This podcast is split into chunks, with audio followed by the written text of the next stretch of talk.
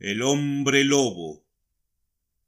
Un cuento medieval escrito en el siglo XII por María de Francia.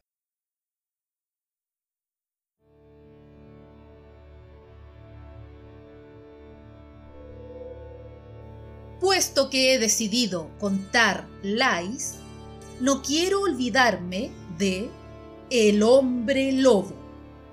Bisclavret es el nombre en bretón. Los normandos lo llaman Garú. Se podía oír hace tiempo, e incluso con frecuencia ocurría, que ciertos hombres se convertían en lobos y habitaban en los bosques. El hombre lobo es bestia salvaje.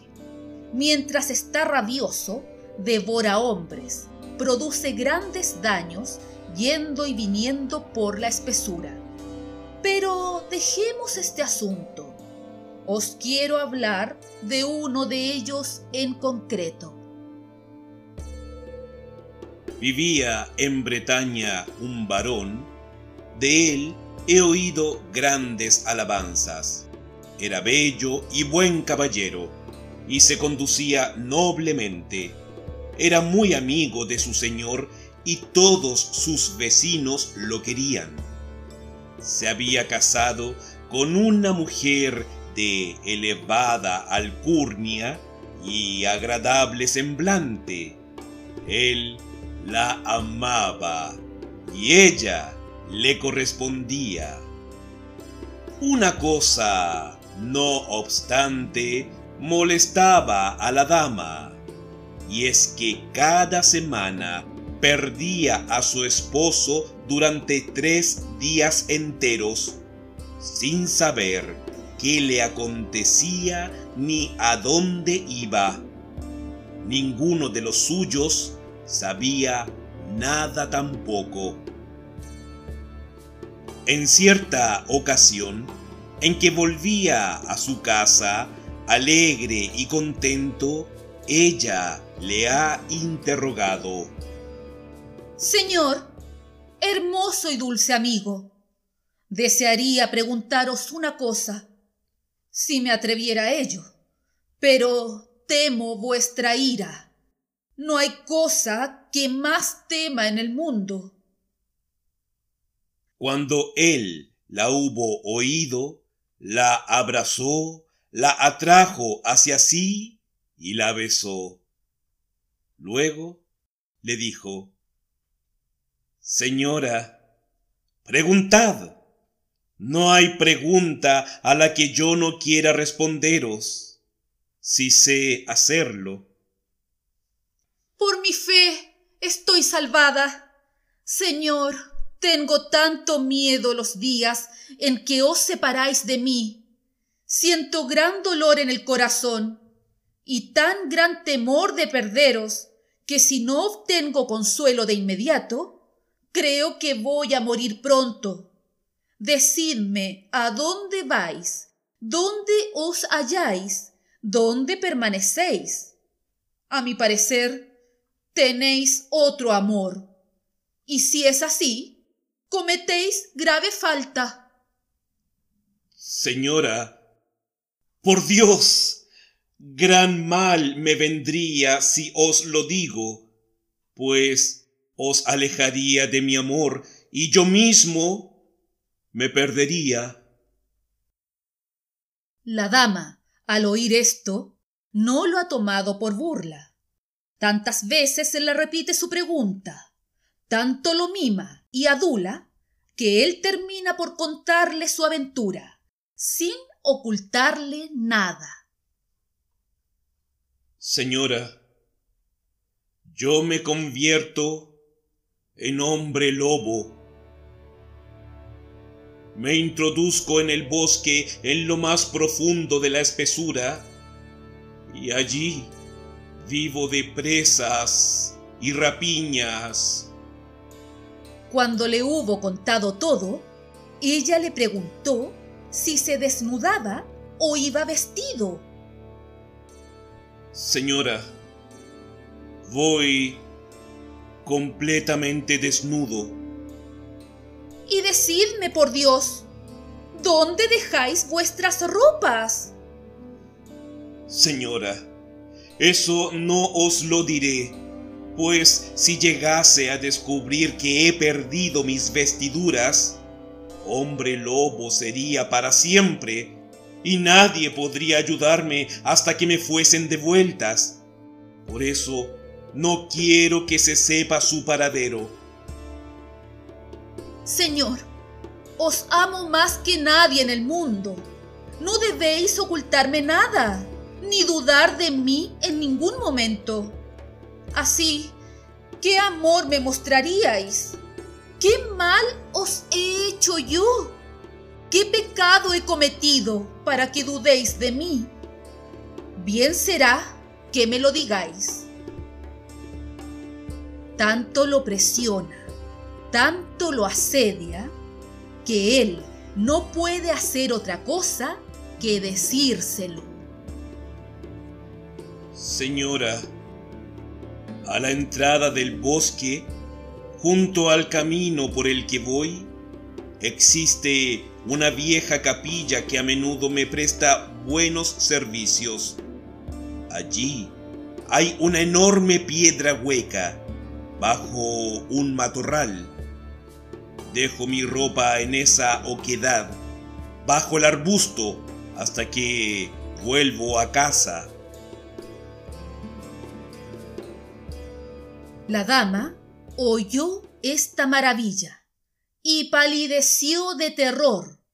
La aventura la había llenado de espanto.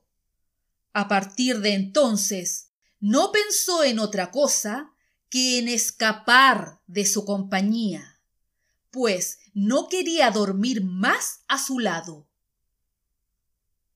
Un caballero del país la había amado antiguamente le había suplicado, requerido y servido durante mucho tiempo. Ella no le había correspondido nunca, ni le había dado la menor esperanza. Pero ahora le envió un mensaje descubriéndole su corazón. En el mensaje le decía Amigo, Estad contento. Aquello por lo que penáis, os lo ofrezco sin dilación. No opondré resistencia alguna. Os otorgo mi amor y mi cuerpo. Haced de mí vuestra amante.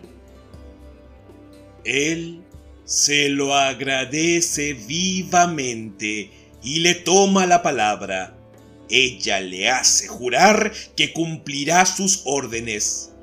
Después le cuenta cómo su esposo se marchaba y en qué se convertía. Le enseña el camino que toma para ir al bosque y lo envía a buscar sus vestiduras. Así fue traicionado el hombre lobo y vendido por su mujer. Como desaparecía a menudo, todos pensaron, como era de esperar, que se había ido para siempre.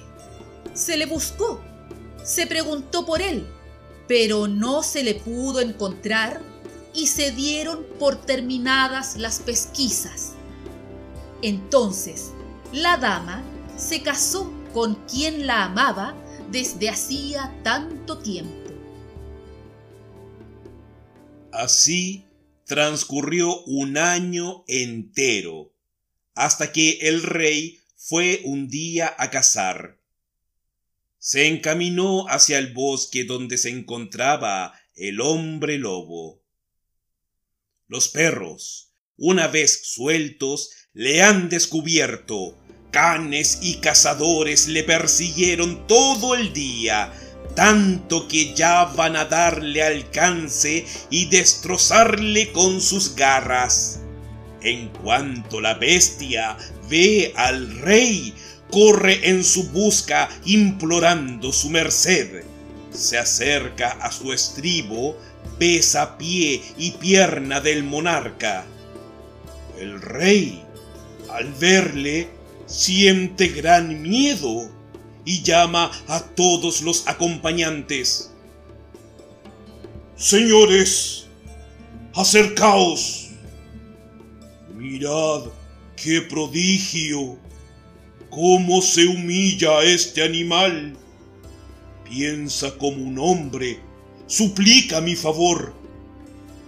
Haced retroceder a los perros, preocupaos de que nadie lo hiera. Este animal tiene entendimiento y buen sentido. Daos prisa, vámonos. Concedo mi perdón a la bestia. No cazaré hoy más. Dicho esto, el rey vuelve a la corte. El hombre lobo lo acompaña se coloca a su lado, no tiene intención de abandonarlo. El monarca, muy satisfecho, le lleva consigo a palacio. Jamás había visto cosa igual. Lo considera una gran maravilla y se ha encariñado con él. A todos los suyos ha ordenado que, por su amor, lo cuiden bien y no lo maltraten que no reciba herida ninguna, que le den de beber y comer. Ellos lo cuidan con mucho agrado. Va a tumbarse todos los días entre los caballeros, cerca del rey. No hay nadie que no lo aprecie. Tan bueno y apacible es que nunca intenta hacer ningún mal. Allí donde va el rey, él le sigue.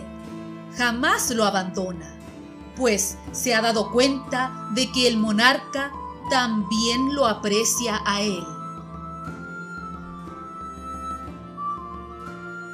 Oíd lo que ocurrió después. Con el fin de celebrar cortes, el rey había convocado a todos sus varones con feudo, para animación de la fiesta y para su mejor servicio. Allí fue, ataviado con ricas y hermosas vestiduras, el caballero casado con la esposa del hombre lobo. Poco imaginaba aquel que iba a tener a este tan cerca. Tan pronto como llega al palacio, es visto por el hombre lobo, quien, con gran impulso, corre hacia él, lo coge con sus dientes y lo arrastra. Mayor daño aún le habría causado de no ser porque el rey lo llamó, amenazándolo con una vara. Dos veces aquel día intentó morderle Casi todos estaban muy extrañados, pues nunca se había comportado de esa manera a la vista de ningún hombre. Toda la casa comenta que algún motivo ha de tener su agresión, que el caballero, de una forma u otra, ha debido dañarle, pues que él desea vengarse. En aquella ocasión no pasó más. Cuando acabó la fiesta, se despidieron los varones y retornaron a sus casas. Entre los primeros partió el caballero a quien el hombre lobo había atacado. No es maravilla que lo odie. No pasó mucho tiempo, tal es mi opinión, sin que el sabio y cortés monarca volviese al bosque, donde había encontrado al hombre lobo. Este lo acompañaba. Al terminar la cacería, la corte buscó albergue en la región. La ex mujer del hombre lobo, al saberlo, se adornó con extremo cuidado y por la mañana fue a hablar con el rey, llevándole un rico presente. Cuando el hombre lobo la ve venir, nadie puede retenerlo. Corre hacia ella como rabioso. Oíd lo bien que se vengó. Le arrancó la nariz de un bocado. ¿Qué mayor daño podía hacerle? Por todas partes lo amenazan por su acción. Lo habrían hecho mil pedazos si un hombre sabio no hubiese dicho al rey. Señor, eh, escuchadme. Este animal ha vivido con vos. No hay nadie de nosotros que no lo haya visto detenidamente y no haya estado mucho tiempo a su lado. Jamás tocó a hombre alguno ni cometió ninguna felonía, fuera del ataque contra la mujer aquí presente. Por la fe que os debo, creo que tiene algún motivo de irritación contra ella y contra su marido. Esta es la esposa de aquel caballero a quien tanto queríais, que se perdió hace tanto tiempo sin que sepamos nada de él. Someted a tortura a la dama. A ver si os confiesa alguna razón por la que este animal pueda odiarla. Hacedle decir todo lo que sepa.